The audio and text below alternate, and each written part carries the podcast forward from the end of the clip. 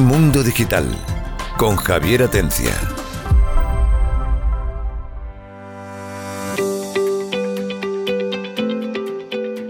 Hola, buenas tardes, bienvenidos a Mundo Digital. Hoy martes, siete y media de la tarde. Recuerden que el viernes tienen otro programa a la misma hora, a las siete y media, diferente a este, y además va a ser el último de la temporada hasta que regresemos, pues después de los dos meses de verano típicos, julio, agosto, que estaremos de holidays, de, vacaciones en hacer el programa. El resto de actividades, pues lógicamente continúan.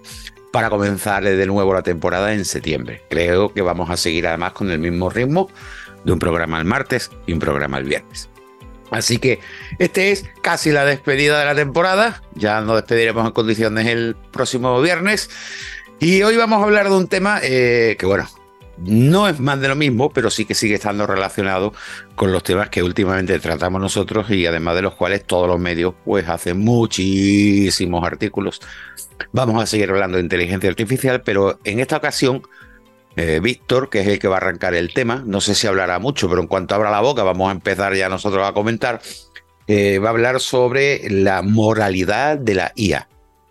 Víctor Fernando Muñoz, doctor en, profesor en robótica, profesor de robótica, y bueno, hace muchas cosas con, estos temas. Eh, tú nos vas a hablar un poquito sobre el tema de, la moralidad de la IA.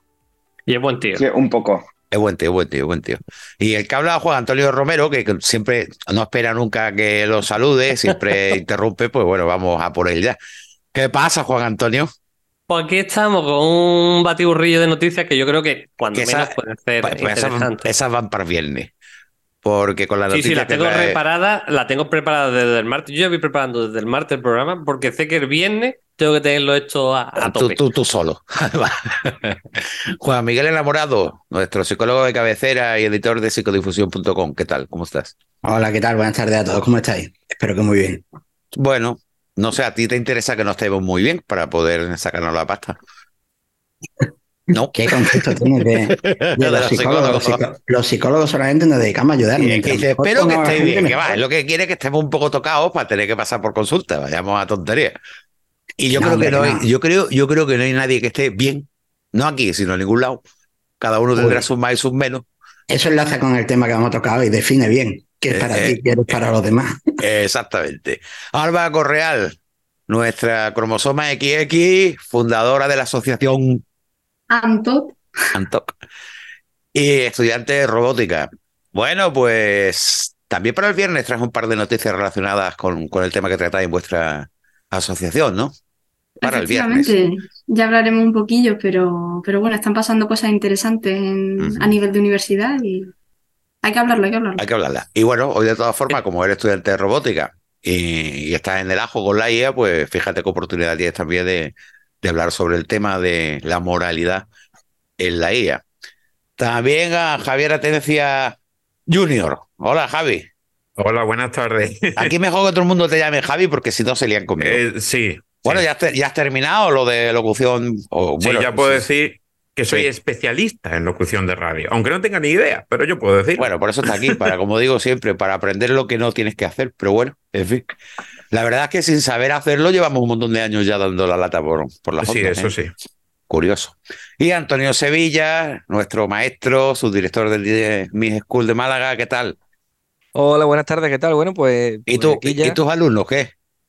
Bueno, mis alumnos ya mm, de vacaciones, prácticamente. Oye, lo va a echar de menos, ¿no? Bueno, la verdad es que sí, tú sabes que, que al final le coges cariño y, Síndrome de Estocolmo. Síndrome de Estocolmo. Efectivamente, y luego te acuerdas y todo. Primero pero, escucha, que, dice al final. Decía, al final le coge cariño, como diciendo que no, se merecen ni cogerle cariño. No, hombre, no, no, no, no me refiero a eso. Aquí ya sabemos todo de qué hablamos, pero sí que es cierto, está relacionado con el síndrome de Estocolmo, es verdad. Al principio dice, por favor, qué ganas de vacaciones tengo. A, los, a los 10 días estás diciendo, oye, si no se estaba tan mal yo allí con mis niños, y, y la verdad que sí. Luego le lo echas de menos. Pero bueno, los profesores trabajáis, ¿no? El resto del verano, ¿no? Bueno, el que la gente piensa que vais de vacaciones ya en junio, ya no volvéis. Es que parece más que da clases, sonrisa y lágrimas. Los profesores tenemos un mesecito de vacaciones, el resto estamos haciendo cosas. Que ya un mesecito está muy bien, ¿vale? Comparado con otra gente.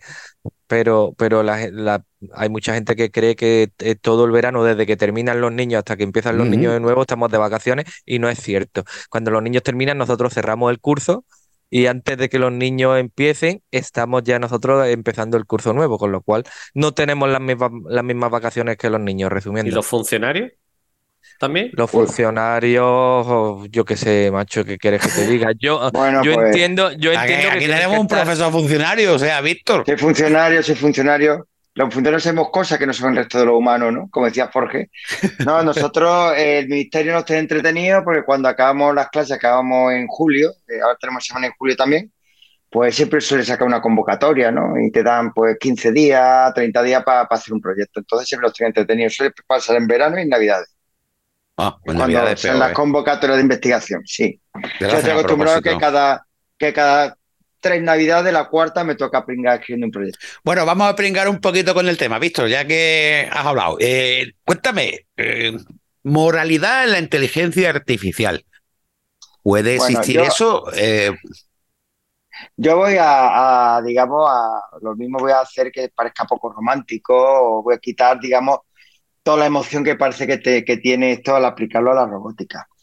Eh, aquí está, bueno, pasan cosas que, bueno, pues hay cosas o matemáticas que existen de hace años, pero suelen ponerle otros nombres, ¿no? Entonces, bueno, unos nombres más, más adecuados con la realidad, que algunos utilizan pues, pues para noticias y otra gente para publicar, ¿no? Entonces, bueno, pues hace años, eh, más de una década, empezaron con lo que eran las arquitecturas cognitivas.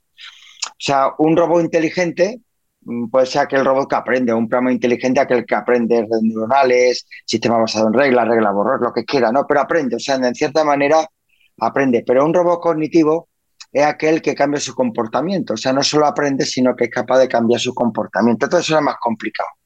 Entonces, bueno, pues eh, se siguió algunos eh, modelos que utilizan los psicólogos, ¿no? Que se dividía el, el cerebro en dos grandes trozos, cachos, ¿no? Uno funcionalmente, no en hemisferio derecho, de izquierdo, el no, eh, funcionalmente, pues dividen en la memoria a largo plazo y la memoria a corto plazo. ¿no? Entonces, en la memoria a corto plazo, pues donde hace las cuentas o hace la, digamos, los cálculos matemáticos, nosotros, bueno, pues los humanos en 30 segundos lo que recordamos, y eh, si aquello va bien lo pasamos a largo plazo, si no, pues se olvida. ¿No está el famoso vídeo ese de los jugadores de baloncesto pasándose la pelota, ¿no? Y, te dicen, cuenta cuántas veces se pasa la pelota de un color a otro, de un equipo a otro, y entre medio pasa un tío vestido de mono, y tú no ves al tío vestido de mm. mono, porque el mecanismo de atención no lo tenía en eso, ¿no?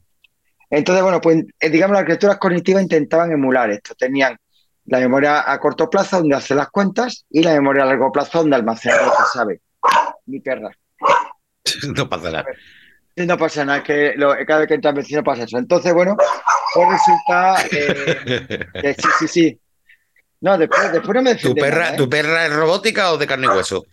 De y hueso. Ah, yo quiero robótica porque le quita la pila. Escucha, yo hace un montón de años, estoy hablando de los años 97, 98, no sé si Juan Miguel ya estaba conmigo, presenté a. No, fue más tarde, 2004, 2004. Creo que 2004 o 2005.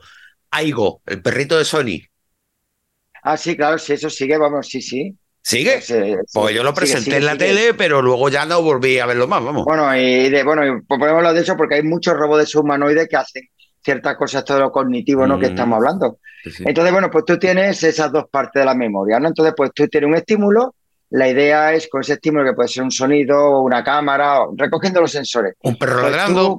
un perro ladrando, por ejemplo, eh, el, perro al lado de la que están entrando los vecinos. Bueno, pues eh, con, eso eh, tú lo que haces varias cosas. Eh, tu idea es que un robot percibe, razona y actúa. Eso es lo que tiene que hacer, lo básico. Entonces, bueno, como tú lo haces, eso puedes hacerlo cognitivamente. Entonces, tú tienes en la memoria a largo plazo, eso que sabemos todos, pues tiene tres trozos, ¿no? Tiene, tres partes. Una es la memoria procedural, que esto es lo que sabemos hacer. Normalmente son reglas del tipo sí, entonces, ¿no? En programación, si esto, hago esto y una regla se puede llamar a la otra. Entonces, de esa manera, casi desarrolla un árbol, una decisión, ¿no? Cuando tú vas. Y al final, la última regla es cuando eh, realmente actúas. Entonces, digamos que sería eh, la memoria procedural. Después tiene la memoria semántica, que es lo más difícil de modelar. Se emplean unos artificios matemáticos que se llaman ontologías. Ontología es cómo organizar el concepto en forma de predicados, relaciones, ¿no? La lógica de primer orden, que una lógica de primer orden, por ejemplo, mm, Víctor habla mucho, pues ahora es cierto, ahora es cierto, ¿no? O eh, eh, digamos, Antonio Sevilla está en programa de radio, es cierto. Entonces tú tienes unos predicados que pueden ser verdaderos o falsos. El conjunto de predicados que son verdaderos, pues resulta que te da la situación actual, ¿no? O sea, lo que está pasando. Entonces, bueno, pues eso se organiza en una cosa que se llama ontología, que tú puedes relacionar, no obtener objetos, o sea, conceptos de objetos, sino decir cómo están relacionados. Ordenador encima de la mesa, un robot dentro de una habitación, persona triste, o sea, tiene una serie de cosas. Entonces tienes un razonador por ahí. Y después el otro trazo es la memoria episódica. La memoria episódica es precisamente lo que vamos a hablar mm, de lo que te ha pasado, las decisiones que ha tomado, pues... Las consecuencias, ¿no? Pues, las consecuencias. Entonces, por esa consecuencia, pues ya le pones sentimiento, le pones moralidad. Y cuando tú, la memoria episódica sirve para actualizar las otras. Normalmente se actualiza la procedural porque es más fácil. Mm, actualizar la ontología también se puede, pero la ontología, ese artificio matemático son rencorosas. O sea, la ontología nunca olvida. O sea, tú los conceptos que pones, las relaciones que se crean nunca se destruyen.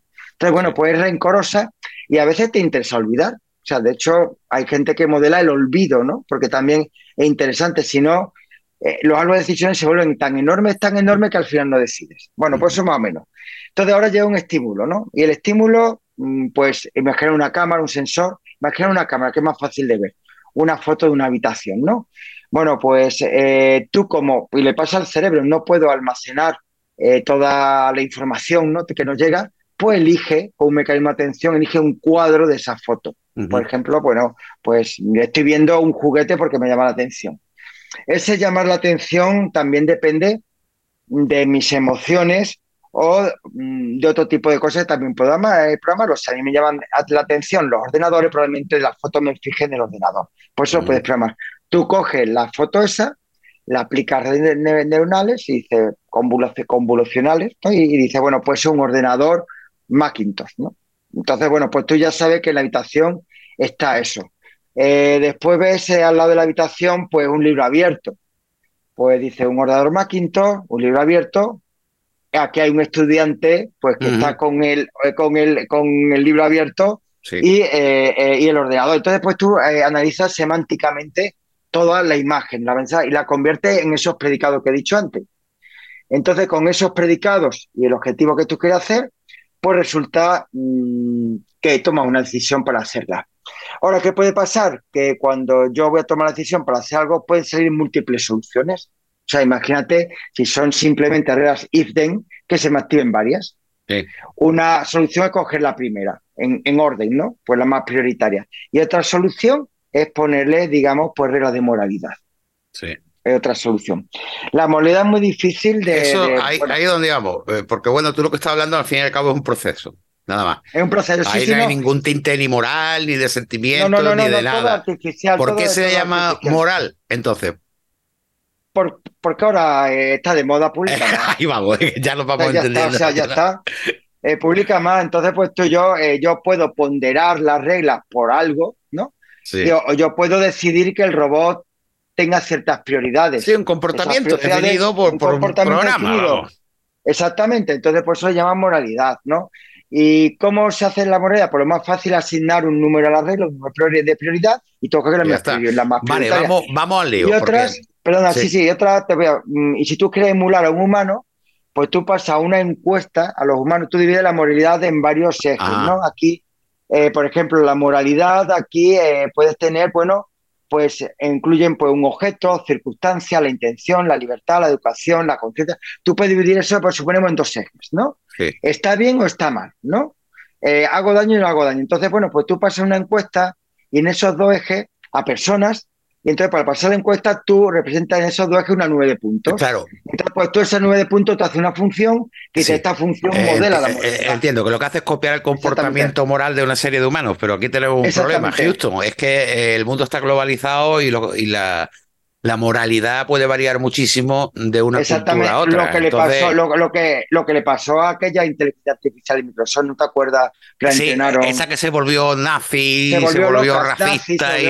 claro. Bueno, pero eso no es que haya gente así, eso es que la gente tiene mucha guasa. No, no, no tiene guasa, no, pues.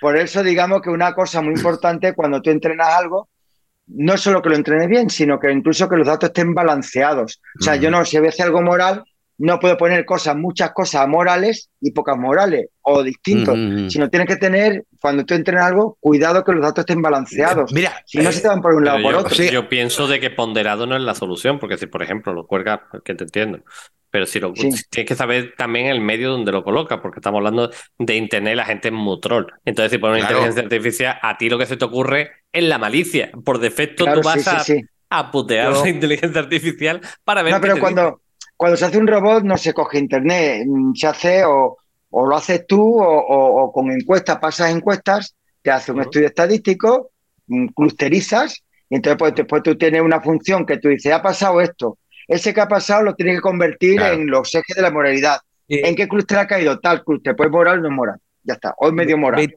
Víctor, eh, entonces, bueno, básicamente eh, no existe una, moralidad en un robot, sino que, viene impuesta.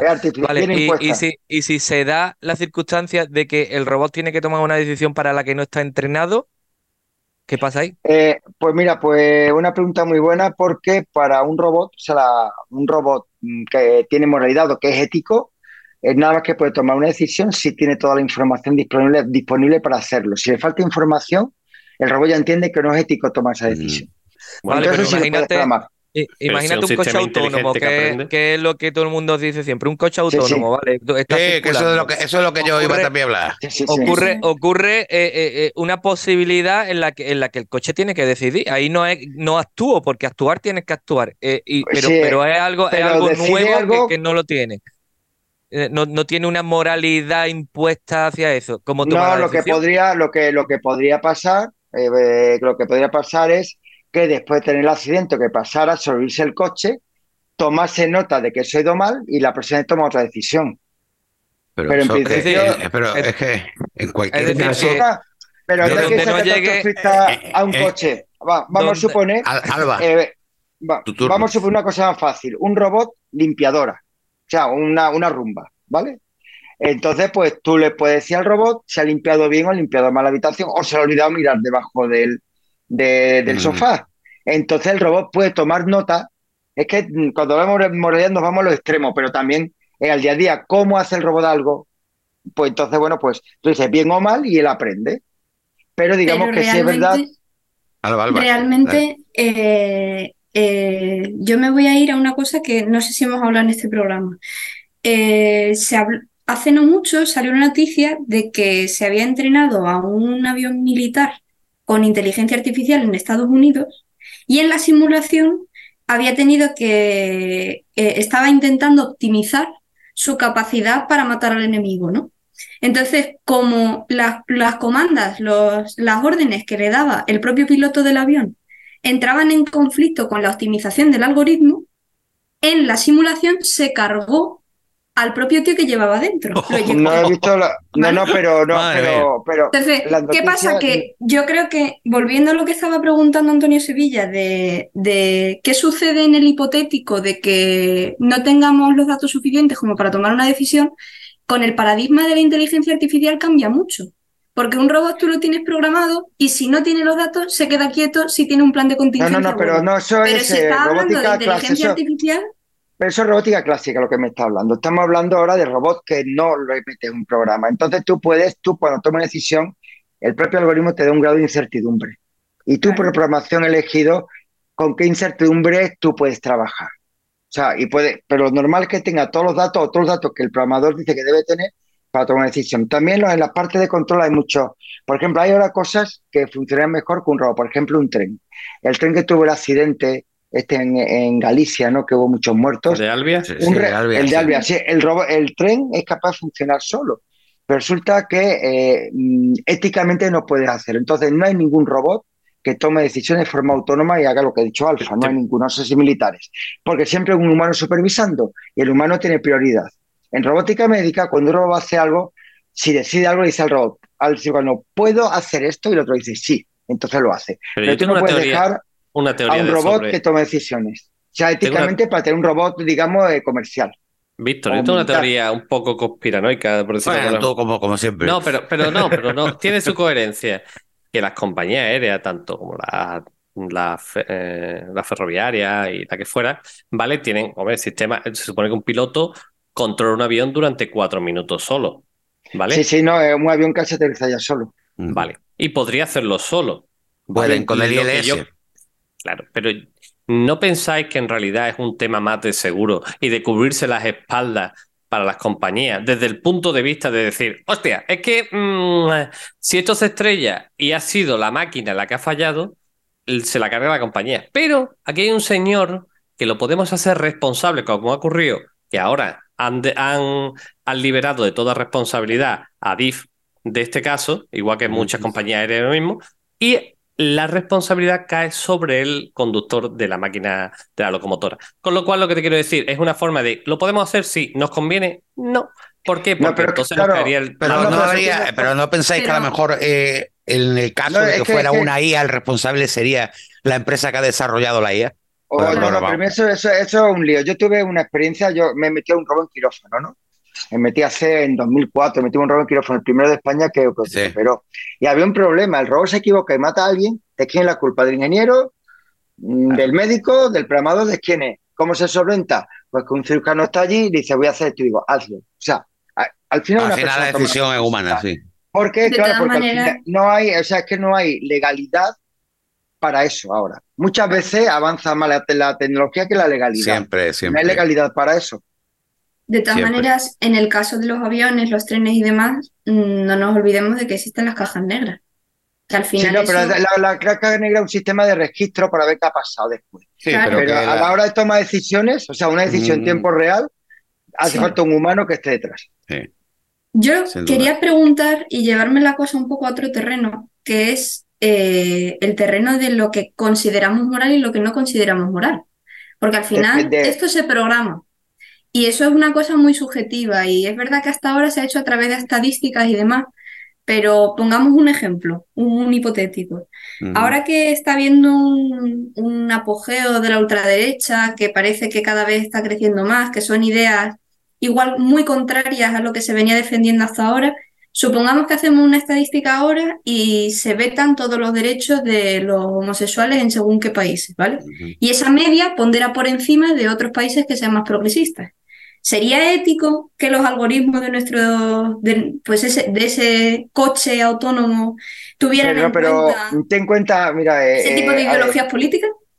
No, ten en cuenta, eh, Alba, eh, las empresas están para ganar dinero, ¿no? y en ingeniería el componente que no falla es el que no está. Entonces, todo esto tiende a simplificarse mucho. O sea, no va a darse el caso, porque ¿para qué quiere un robot que esté en una fábrica a tener una ideología de derecha o de izquierda o de lo que sea? Es que no lo va a tener. O un coche autónomo no la va a tener. Porque al final, eh, lo que tú quieres es que aquello funcione y no dé problema. Entonces, y cuanto más simple, menos problema va a haber. Entonces, en ingeniería hay una regla básica que es componente que no está, componente que no falla. Entonces, tú cuando programas algo, lo hace justo para esa aplicación chiquitita, chiquitita, chiquitita. Por eso en robótica habla de moralidad porque se publica por lo que he dicho antes, pero realmente lo restringe a una ponderación para lo que va a hacer el robot en ese momento.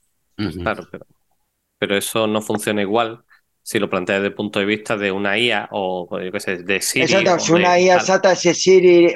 Mira, hay una cosa muy tonta. el otro día tengo una chica en el laboratorio. Pienso que no, que no es tan fácil como decir tal, habrá mucha influencia de, de, esa empresa de idealizaciones políticas, morales y una serie de historias en la cual le implantan en su IA y dicen, no, por aquí esto no cuelo, esto no quiero hacerlo, porque sea bueno o sea malo, eso es indistintamente y demás, pero yo pienso que sí hay un trasfondo detrás, que la IA no toma decisiones, que, que es una programación la que había detrás, la que tal, y yo creo que sí, vamos, yo pienso que es igual, ¿no? Al final volvemos a lo mismo de siempre, ¿no? Que, que los robots como tal no podemos considerarlos peligrosos, pero en el momento en que unamos un robot con inteligencia artificial, lo mismo tendríamos que empezar a, plantearnos el tema. Porque... A, ver, es que al final, incluso nosotros estamos pecando, bueno, no hemos pecado, simplemente con el título, de pensar que un robot pueda tener moralidad como suena. Y el propio Juan Miguel Enamorado Pero no moralidad humana. Eh, no, es que es una copia de un comportamiento. Mm. Que lo que sería, dependiendo de lo que queramos, nada más. Entonces, en cuanto cambie el entorno, ese comportamiento se puede ir la olla totalmente. Para la aplicación concreta mm, que, que está, se está haciendo, porque lo que tú no quieres es que tú hagas un robot y que falle. No, que si hacemos, por ejemplo, un robot psicólogo, como Juan Miguel, eso sí, sí, pues tenemos que meter en los parámetros, digamos, de tanto de conocimiento como de comportamiento que debe tener un psicólogo bueno, Exactamente. no uno regular claro. Estabais hablando de la moralidad. Es verdad que la moralidad es un tema que se lleva discutiendo muchísimos años e intentar de haber una, de que haya una moralidad universal, hay cosas que son comunes, que, que al fin son los diez mandamientos, ¿no? Eh, uno de ellos dice no matará. Eso prácticamente es común en todas las culturas. El homicidio, está penado prácticamente en todas las culturas universales. Si programamos no un coche, sino un rumba del que estamos diciendo con ese grado de moralidad, no matarás, y se pone a limpiar y aparece una pequeña hormiga, ¿la mata o no la mata? ¿Barre por esa zona o la evita? Pues que coger la ley. No barre, no hace su función. Porque ahora casi que por matar a una hormiga. se parece mucho a la novela Yo Robot de Asimov juega con esa, con las tres leyes de la robótica y poniendo paradojas de ese tipo. O sea, ¿por qué pasaría que mezclaría los comportamientos? Lo mismo se queda dando vuelta alrededor de la hormiga. Bueno, pues se nos, ha acabado el tiempo del programa, pero lo que la conclusión final, como siempre, es la misma. Es decir, eh, una inteligencia artificial, un robot, lo que os dé la gana, nunca va a tener un comportamiento humano, simplemente se le va a programar, igual que programamos eh, la lavadora para que haga un lavado y sabe que tiene que centrifugarlo al final. Bueno, pues exactamente igual. Así que todas las noticias que complicado, pero sí. Sí, pero que la base es la misma. es que todas, las noticias que salen, como el de Google, que si tenía sentimiento, que le buscó un abogado ahora a la inteligencia artificial, eso son gente que están paranoiada, hablando claro. Y cualquiera que quiera pensar que la inteligencia artificial pues, puede tener un momento en el futuro que tenga conciencia, pues yo, yo particularmente pienso que eso no va a pasar. Hasta que no llegue el día que hagamos como las películas, cojamos un cerebro un cerebro. Conciencia sí tendrá, lo que no tendrá es. Eh, mm, no, conciencia tampoco puede tener. Es que... conciencia tendrá la de los programadores que les hayan hecho, no la suya propia. entonces no tiene, entonces no tiene. sí la tiene para, ti tu percepción. Pero tu percepción como usuario es que tiene una, una conciencia. Sí, pero eso es para como usuario, pero no, no es la realidad. Bueno, queda 40 segundos. Eh, aprovecho para recordar que nos pueden oír en Spotify también, por si no lo pueden oír a través de Radio Andalucía, Málaga, Granada, Jaén, Almería, además rima. Pero bueno, siempre pueden recurrir a Spotify donde tenemos todas las temporadas. Se nos acaba el tiempo, así que muchas gracias y nos oímos el viernes, el último programa de la temporada. Muchas gracias y hasta el viernes. Mundo Digital con Javier Atencia.